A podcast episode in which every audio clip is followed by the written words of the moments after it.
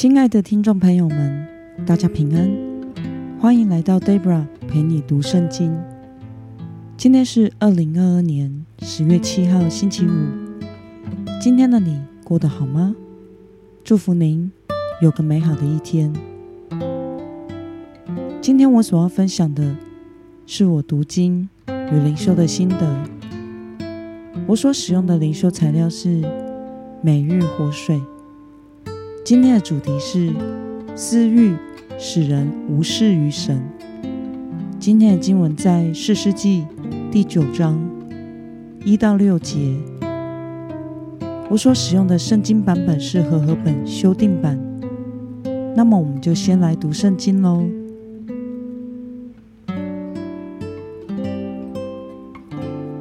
耶路巴利的儿子亚比米勒到事件他的母舅那里。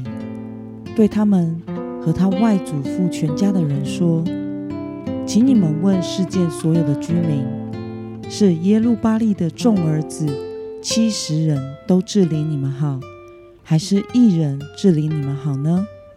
你们要记得，我是你们的骨肉。”他的母舅们为他把这一切的话说给世界所有的居民听，他们的心就倾向亚比米勒。因为他们说他是我们的弟兄，他们从巴利比利土的庙中取了七十银子给亚比米勒，亚比米勒用这些钱雇了一些无赖匪徒跟随他。他来到俄弗拉他父亲的家，在一块磐石上把他的兄弟，就是耶路巴利的七十个儿子都杀了。只剩下耶路巴利的小儿子约坦，因为他躲了起来。世界所有的居民和全伯米罗都聚集在一起，到世界橡树旁的柱子那里，立亚比米勒为王。让我们来观察今天的经文内容：亚比米勒用什么方法来笼络世件人呢？我们从今天的经文一到二节可以看到，亚比米勒到事件他的母舅家那里，对他们和他外祖全家的人说：“请你们问事件所有的居民，是耶路巴利的众儿子七十人都治理你们好，还是一人治理你们好呢？你们要记得，我是你们的骨肉。”那么亚比米勒从何获得雇佣匪徒的钱呢？我们从今天的经文第四节看到，亚比米勒的母舅们从巴利比利土的庙中取了七十银子给亚比米勒，亚比米勒就用这些钱雇了一些无赖匪徒来跟随他。让我们来思考。与默想，亚比米勒为什么会做出杀害七十位兄弟的暴行呢？基甸的儿子亚比米勒因为觊觎权位而想要除去基甸其他的儿子，这样他就会成为唯一的继承者。他先去与世件人建立美好的关系。因为亚比米勒的母亲是世件人，所以亚比米勒去找他的外祖父母以及他的母舅们，并且强调自己是他们的骨肉，具有血缘关系。最后赢得了世件人的支持，并且获得了金元。亚比米勒为了可以达到称王的目的，他使用。从巴利比利土的庙里拿出来的钱，雇佣了匪徒来跟随他去屠杀他父亲基甸的七十位儿子们。他的兄弟们只有小儿子约坦，因为躲起来而幸存了下来。其他的哥哥们都被屠杀在一块磐石上，极其的残忍。那么，看到为了满足自己的私欲。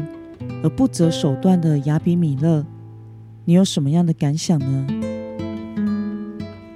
过去基甸曾在神的吩咐下拆毁了他父亲拜巴利的祭坛，而如今他的儿子亚比米勒却使用巴利神庙的金钱来屠杀了自己的兄弟。这是多么讥讽的一件事！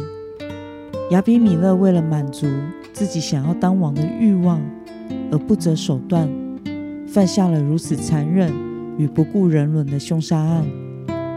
一般人在正常的情况下是会有良知的，也会不敢做这么样可怕的事。代表此时此刻的亚比米勒，他的内心已经完全被私欲所蒙蔽。而失去了理智，也完全无视于神的存在，甚至要自己取代神的地位。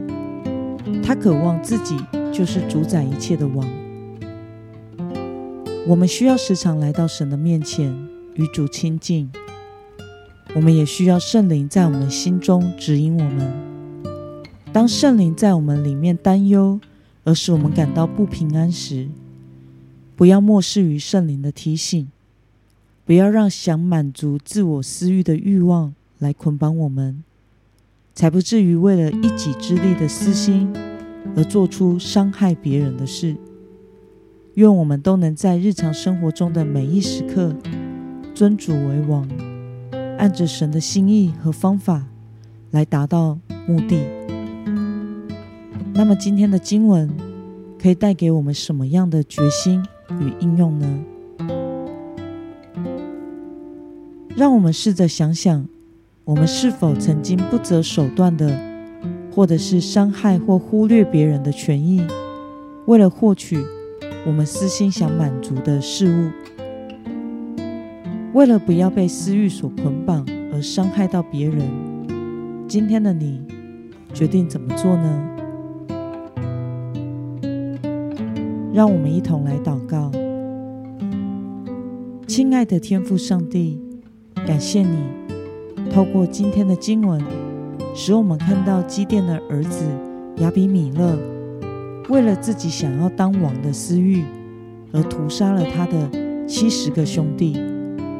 求主帮助我们，不要被私欲所捆绑束缚。求主圣灵时常引导和提醒我们，使我们能以耶稣基督的心为心，活出神的生命。奉耶稣基督得胜的名祷告，阿门。